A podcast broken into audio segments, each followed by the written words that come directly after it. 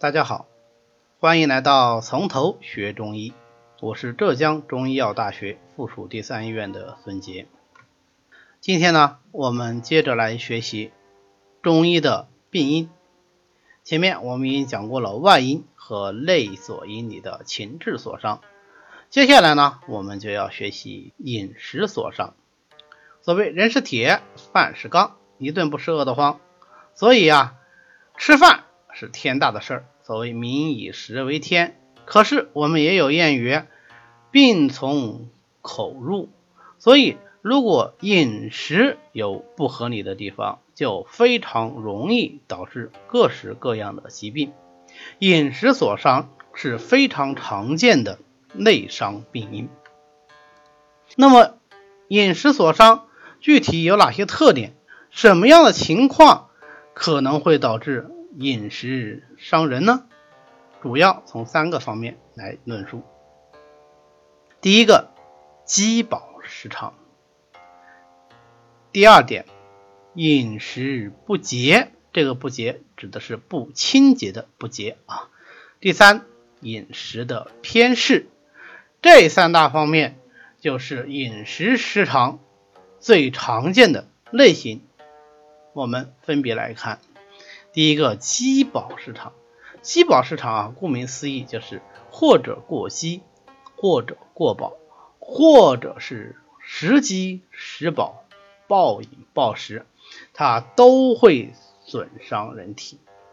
首先，过饥能够伤人，这个非常容易理解。应该说，整个人类的社会都是一个以饥饿。为主线的社会，那也只是到了近几十年，随着科学技术的发展，我们才能够说人类逐渐的在摆脱饥荒，但仍然没有说完全的摆脱啊，这个饥荒的风险始终是存在的。那么，如果是长期的处于饥饿的状态，就必然会导致什么？人体气血的不足，因为。我们人体的气血精津液，一切精微物质，一切正气的重要来源就是饮食啊。所以《内经》里说：“谷不入，半日则气衰，一日则气少矣。”就是说啊，半天不吃饭啊，谷不入就是没吃饭嘛，这个气机呢就会衰弱。如果是一天不吃饭，那这个正气就衰少了。如果长期的处于气血衰少的状态，正气自然就不足，正气不足则邪气易乘，对吧？那就容易发生各式各样的疾病，这是第一大方面。但是对于我们现代的中国人来说，长期的饥饿是比较少见的，更常见的是什么？更常见的是长期的饥饱失常。那加一个班，错过了饭点儿，非常饿，然后去吃顿好的，又吃到非常的饱，这个就叫做饥饱失常，暴饮暴食。那这个好不好呢？这个更加的不好。为什么更加的不好呢？首先，你经历了过饥的状态，正气实际上已经是在受损的，对吧？第二一个。暴饮暴食，那么你脾胃的负担是不是就重了？前面太饿，气血不足，正气受损；后面太饱，脾胃又失于运化，反而容易导致各种阴邪丛生。那么是不是就形成了新的致病因素啊？所以暴饮暴食是许多疾病的根源。那么过饱呢？有人说，那我多吃点总可以了吧？不行。啊，过饱，第一伤脾胃，饮食自备，脾胃来伤。自备自自己的自备加倍的备，饮食自备就是说超出了自己能吃的范围啊。用我们通俗的话说，嗯，就是吃到十分饱，甚至有人说吃到十二分饱啊，吃的非常饱，吃不下了，那叫做饮食自备。那它的后果是什么呢？脾胃来伤。就会伤到脾胃，就会影响脾胃的运化功能，因为你吃进去的水谷太急太多，脾胃来不及运化它，那么反而就伤了脾胃。那这些来不及运化的东西停于体内，就变成了什么呢？就变成了食积，或者说积食啊。食积应该说是一个过程或者是一个动词的描述。那么积食呢是一个名词啊，或者叫宿食啊，就是停留下来没有被消化的这些食物。食积或者积食是我们中医非常常见的继发的啊，继发于什么？继发于吃多了。相对于你自己的脾胃功能吃多了的一种病理因素啊，那么食积呢就能够产生很多疾病。为什么呢？因为素食停于体内，可以化热，可以阻滞气机，可以损伤肠胃，那么最终就五脏皆可病之。那比方说，还是讲《西游记》吧，《西游记》里面有一集，应该是金圣娘娘那一集啊，那一集的那个国王。他就是得了病，最后要贴告示让大家来治病，最后是孙悟空给他把病治好了啊，金圣娘娘也找回来了。那么他这个病是怎么得的呢？就是当时过节的时候正好在吃粽子，哎，结果娘娘被妖怪抓走了，惊吓之下这个粽子消化不了了，停在体内形成了食积。最后孙悟空用什么治的？用了三样药，对吧？呃，一个龙王打的喷嚏，用化作了无根水。还有呢，还有白龙马的料，对吧？就是马料。呃，还有呢，草木灰，就是锅底灰。那锅底灰也叫百草灰，它就是用来消疾的啊。后来这个病人的病就好了。哎，虽然是小说家言，但是啊，也反映了我们当时的中国人对这一类疾病的认识。而过饱之后，除了食积。还能够怎么样？这些不能够消化的水果还会化生湿热之邪流于体内，那么这个内生的湿热又可以导致很多疾病。它的致命规律，我们在后面的内生五气还会详细的再说。这是第一个饥饱失常。第二个呢，就是饮食不洁啊，吃的东西不干净。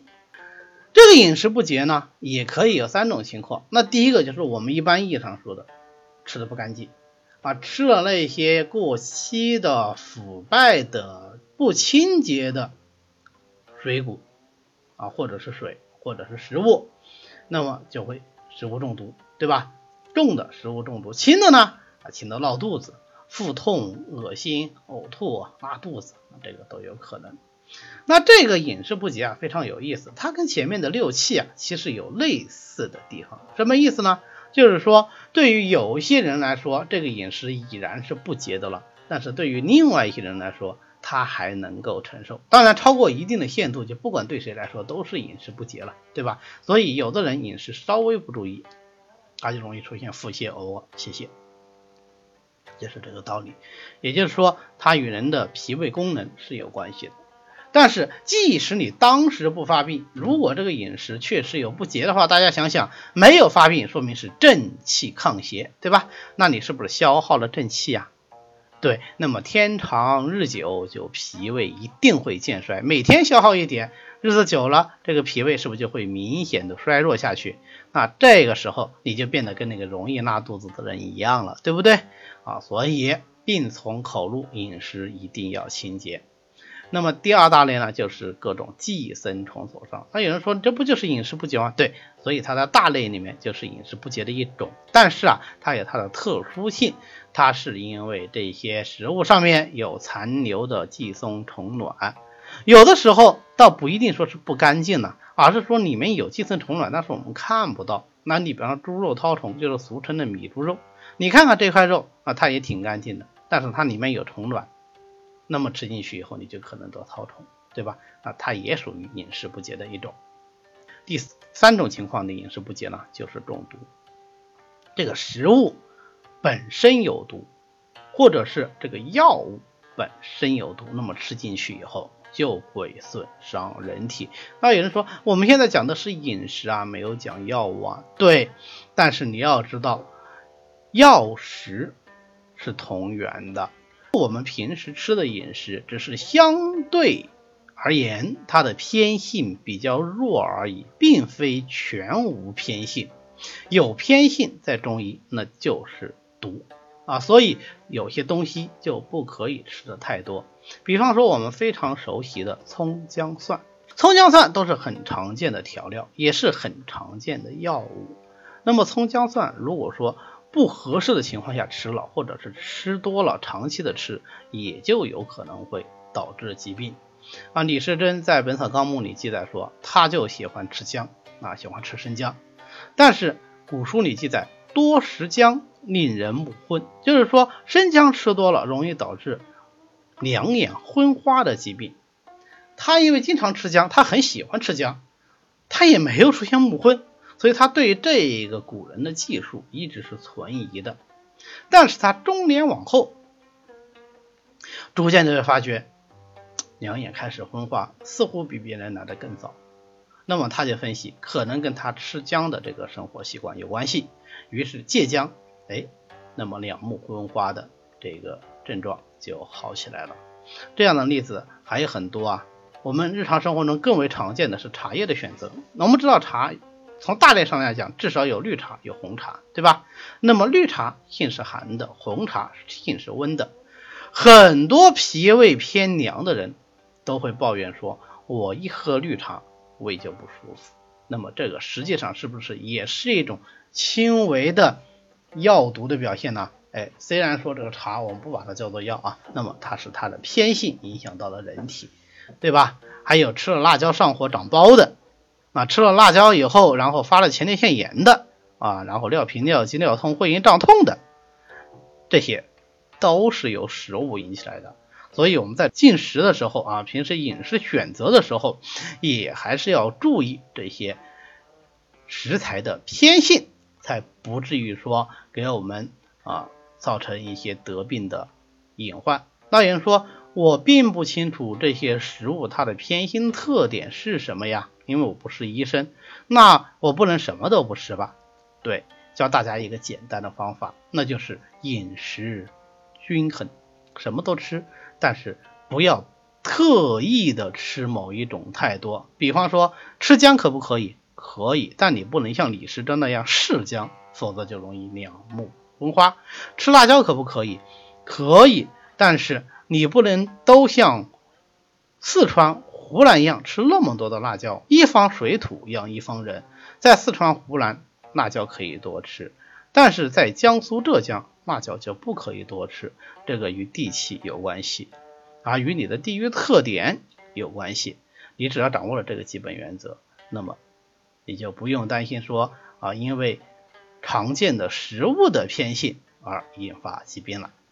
那么第三大类呢，就是饮食的偏食。前面我们已经强调了说饮食均衡的重要性，那我们就来看一下饮食偏食会有什么后果。这个偏食指的是特别喜欢吃某一类的食物。我们前面已经讲了，但凡是食物，基本上都有偏性。为什么说基本上呢？因为只有少数几种是没有偏性的啊。你比方说大米，它是性平的；精米啊，我们一般吃的这种大米，它是性平的。这个多吃点，只要。不是过度啊，不要到饮食自备、脾胃乃伤的程度都没问题啊，能够悦颜色、胜气血，很好。但是其他的主食就未必然了。所以现在流行吃一些粗粮，粗粮好不好呢？粗粮好，对吧？对于我们现代人来说，往往是饮食吃的太过精细了，这个时候吃点粗粮是有帮助的。但如果只吃粗粮，好不好？不好。所有的粗粮它的偏性。都比我们现在用的现在的主食，比方说米和面的偏性来的厉害，那么也就更容易怎么样偏食发生疾病啊，所以不可以凡事不可以太过啊，凡事不可以太过。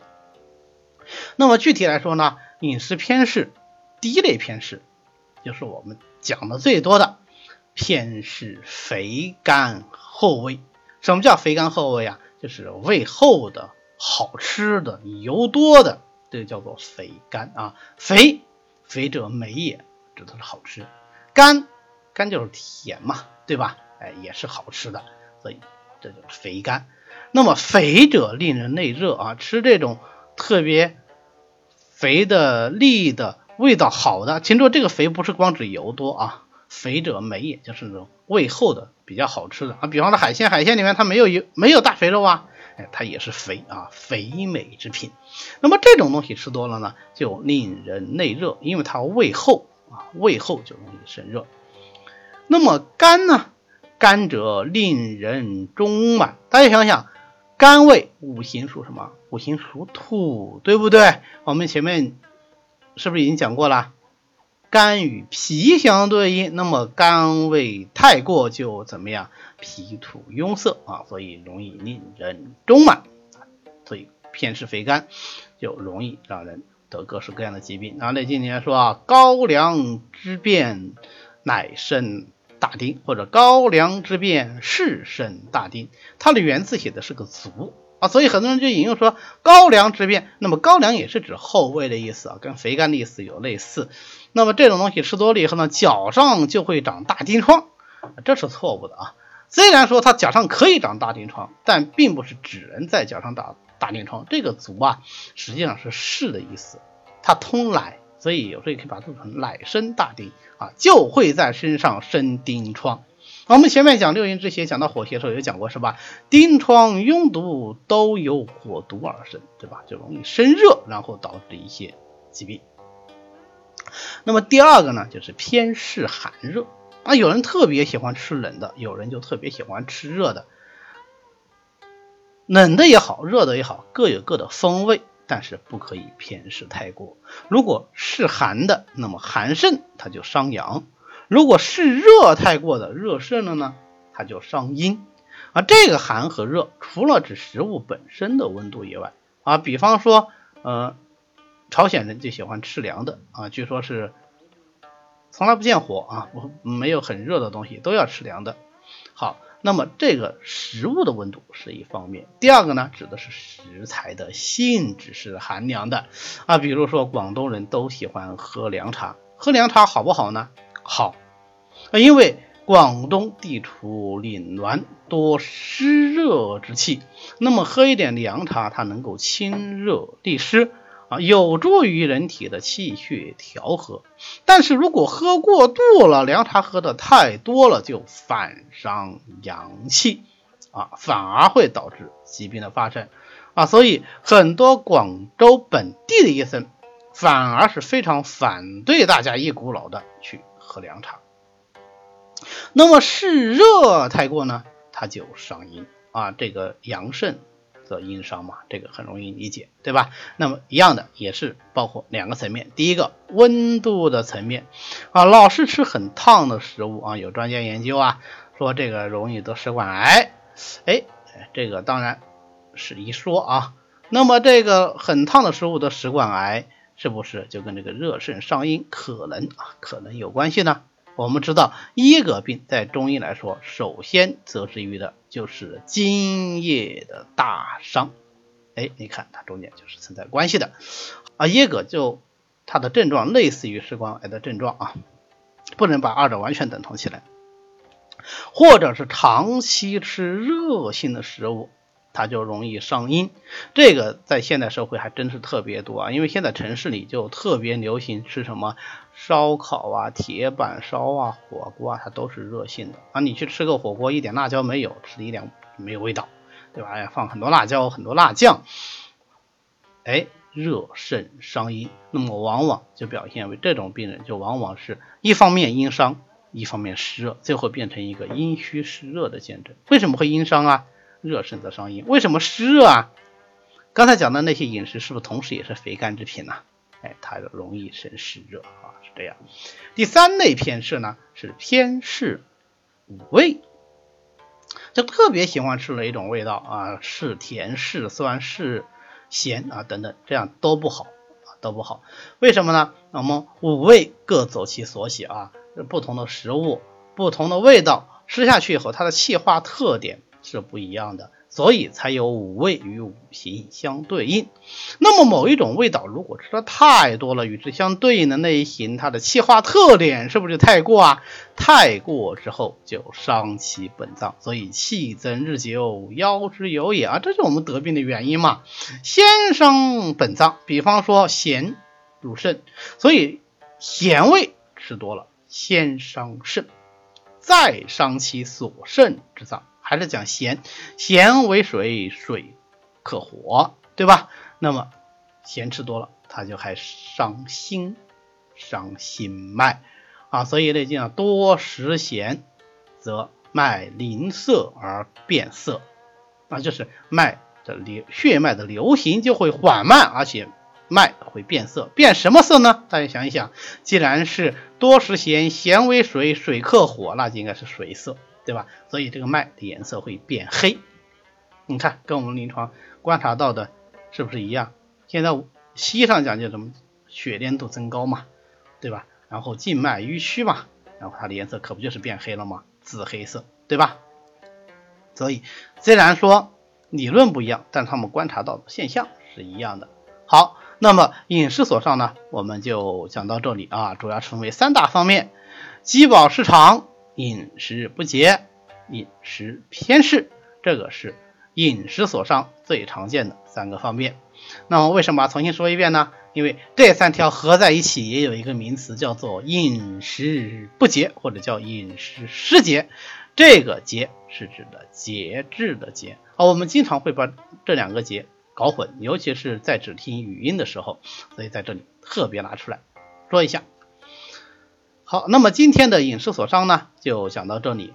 上一次课里面有讲到的七情内伤，啊，有些听众呢对这个九气之变非常的感兴趣，说希望能够有更详细的讲解。